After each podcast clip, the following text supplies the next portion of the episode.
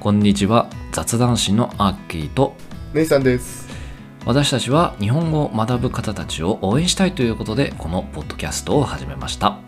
雑談で使うようなスラング表現も使ってみたいという方、雑談を通じてリアルな日本のことを知りたい方にはこのポッドキャストはうってつけです。それではぜひ最後までお聞きください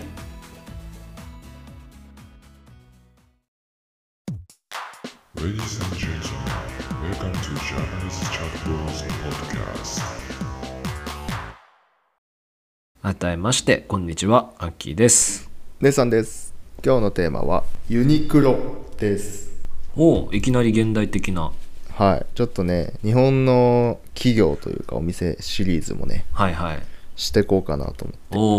おおビジネス系いいですねって。うん。で、ユニクロってね、今、もう世界中にうん売り出してる、あの、超有名人気ブランドですわ。うんそうなんねでねまあこのラジオではね違う視点で誕生の流れとか紹介できたらなと思ってますわいいと思いますどうすかアッキーさんユニクロ行ってるああユニクロ行ってるもうもうユニクロ俺のね服の9割はユニクロでできてるぜ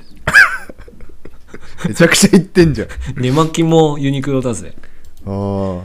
会社に行くそ時んなのねやつもユニクロだぜうん本当うんユニクロ信者かもしれない俺も9割とは言わないけど5割ぐらいはユニクロかもな、おーおー俺はもまうあ、へえうんパンツとか靴下も全部だからなあまあ確かに下着はそうかもうん全部かもあのなんだっけえーっとエアあれエアリズムエアリズムは夏か、うんもう一つのさ冬になるとあさのヒートテックあヒートテックだうんお世話になって俺るエわアリズム一年中着てるけどね あれ夏だけだろ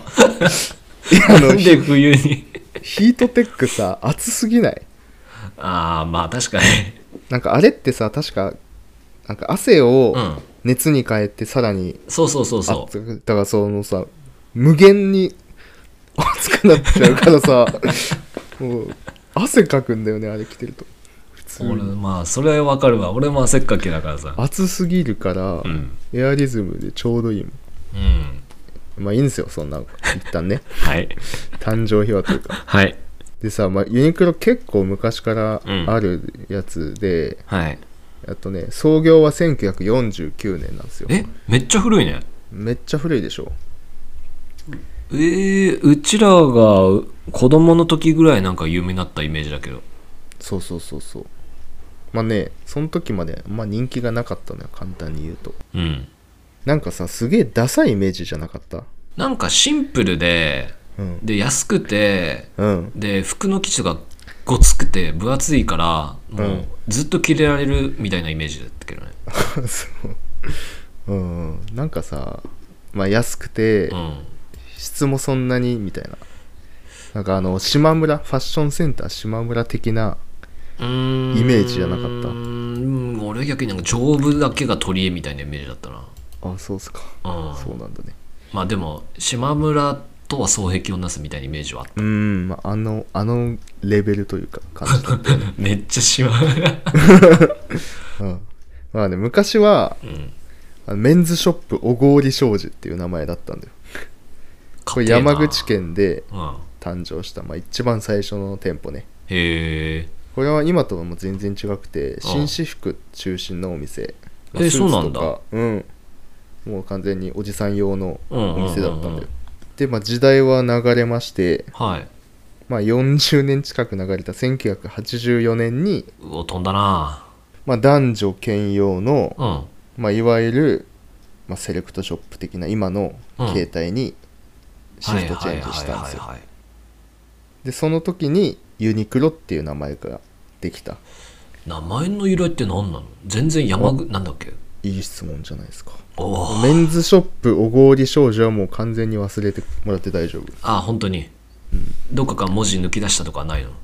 あじゃああまあ一応略語ではあるんだけどああまあ、その1984年のうん業務形態変えた時の1号店がうんあユニーククロッシングウェアハウスっていう名前だったんだよあー何それを倉庫扱いみたいな感じやああそうそう、まあ、独特の服屋さんみたいなあはいはい感じで出してその時のユニーククローシングうんのうん文字あ頭文字取ってユニクロはあになったそうです確かにユニークだわな、でユニクロかっこいいねってそうんの社長が言って、もうずっとそっからユニクロへえすげえなそっからでそれが1980年80年で80、まあ、そのユニクロ誕生から80年代、90年代にかけては、うん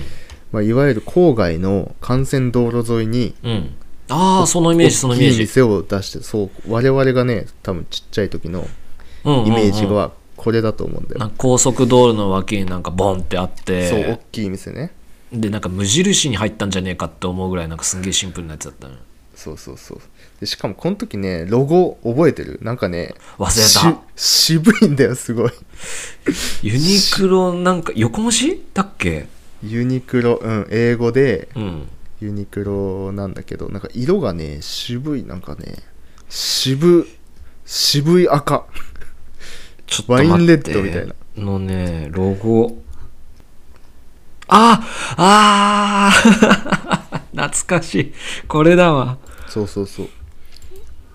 うわーなんかえエンジ色じゃないななんていうのかななんかね渋い色してるでしょ、うん赤色とそう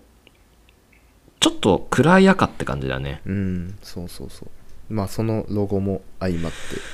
て。でうねわ、その90年代後半ぐらいから、はいはいまあ、日本はね、どんどんデフレになってったんで、ああそれに乗っかって、もうとにかく安さで勝負をしてたわけよ。うんうだかんらつまり、その、ロードサイドの安い店、うんうんうんうんつまりファミリー向けの安い、ダサい店みたいなうんうんそのイメージイメージが定着しちゃったんですよ、このうんだからどんどん若者は離れちゃってたんだけど、うんこのイメージを一新したのが2006年意外と10新しいまあでもそなうそう急だかにらなんか一時期からさおしゃれになってでグローバル戦略もすげえなと思ったけどねそうだから本当その2006年ぐらいかそうそうエアリズムとかうんうんその辺が出たとこじゃないかなだからやっぱり我々が子供の時はまだね、うんやっぱダサいイメージがあったと思うんだよね、ユニクロで服買ってるとかあんま言えなかったもんね なかったねなんかちょっと恥ずかしかったよ、うん今もう普通じゃん普通だねユニクロで買ってるなんてあユニクロのやつだなと思ったのね、うん別にねいいよねっつってね、うんや安くていいうんうんうんそうなんですよで2006年からそのおしゃれ感を出してって、はいはい今風にして CM バンバン売ったりうんうんうんウェブサイトもなんかその今風にしたりっつってその時ぐらいかねなんか言葉でさユニかぶりってのはなかった知らな 何そのダサい言葉えいやユニクロでかぶってるのがさうん今はいいけど昔はさなんかそ の人気出始めでさみんな着て買ってきてるからさうんユニかぶりっていうのがね言葉であったんだよ本当かよえ聞いたことねえよちょ待てあそうなよのおいちょ待てよ調べるよ古いよそれも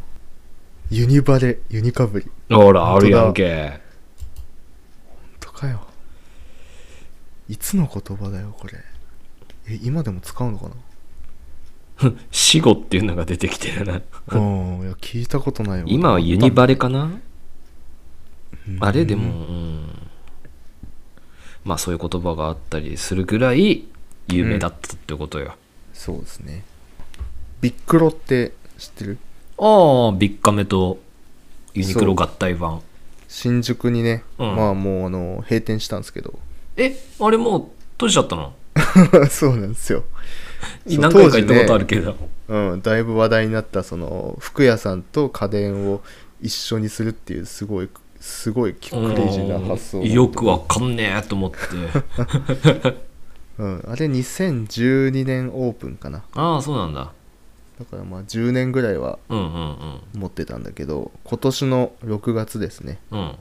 22年6月に閉店してますなんでや。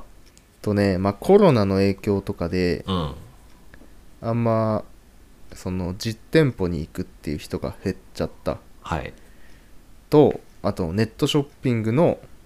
なんて活性化はい。があってまあユニクロだけじゃないと思うけど服屋さん自体がねちょっとまあ難しくなってで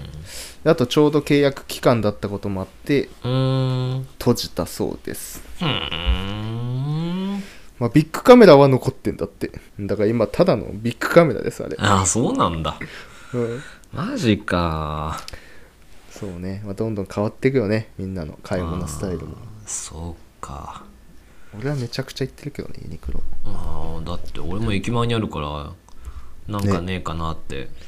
見てるもん。いやほんと安いしね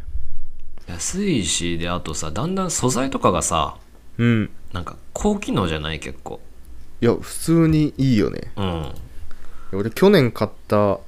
なんだっけなウルトラライトダウンああ、あるある。もうお気に入りすぎるわでもめちゃくちゃ着てたあれ、なんかスーツのさ、ジャケットの下とかにさ、着れるからいいんだよね。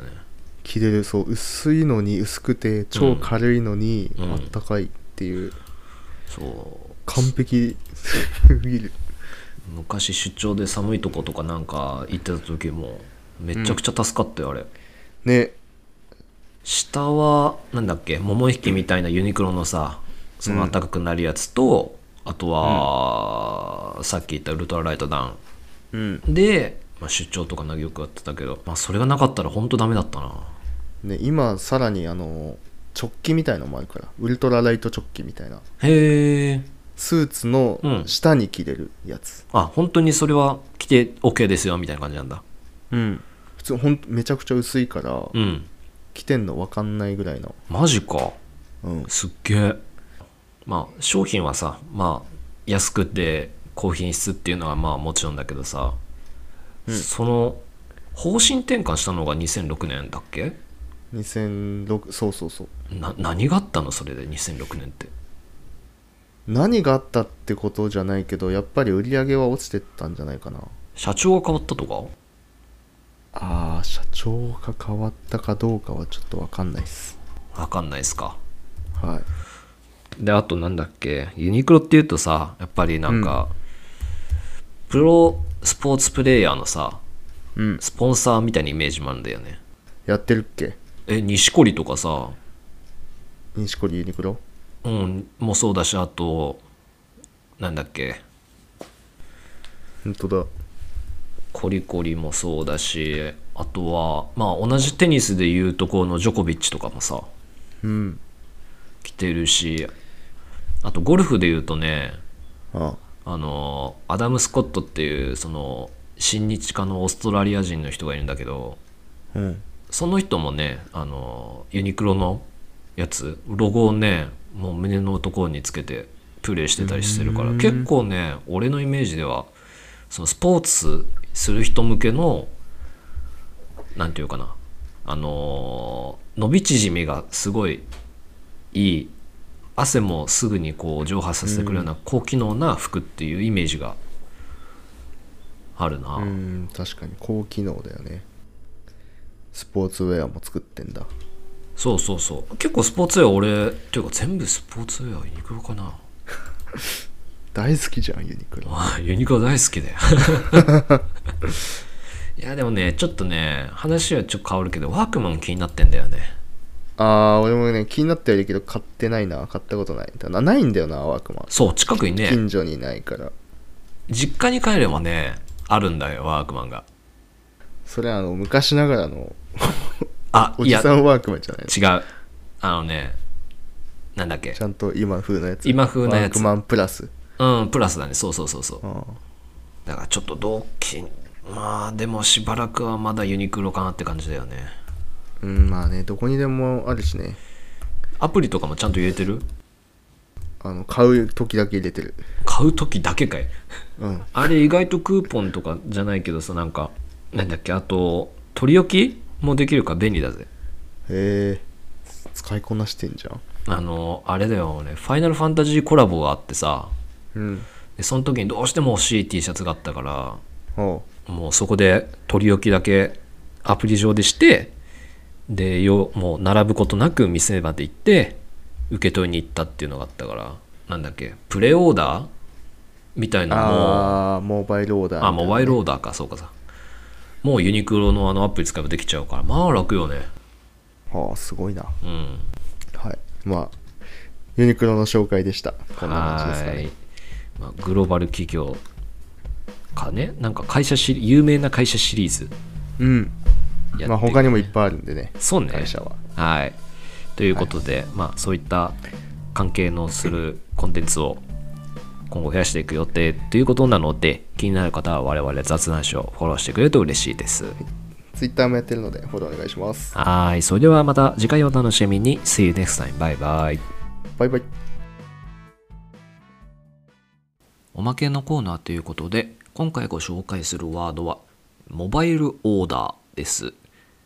これはユニクロのアプリの話をしている時に実はモバイルオーダーもできるよという、えー話をしていたのですがモバイルオーダーとはどんなものかというのをここで紹介させていただければと思いますえーっとですねこのモバイルオーダーというのは実はコロナの、えー感染が広まったことでできた、えー一つの買い物手段でもあります。まあそうですねそのモバイルオーダーが店舗運営の効率化もそうですしあと密集ですね密の回避に役立つことっていうので、えーこのモバイルオーダーが注目されるっていうことになりました。あとはレジ待ちなどの時間が、まあ、必要ないっていうのとあと商品をゆっくり選べると家から簡単に注文ができるというところが要因の一つ、まあ、広まった要因の一つでもあると言われております実際にね、えーこのモバイルオーダーっていうのはユニクロに限らずマクドナルドとかあとはケンタッキーとかいろんなところでこのシステムが使われておりますで、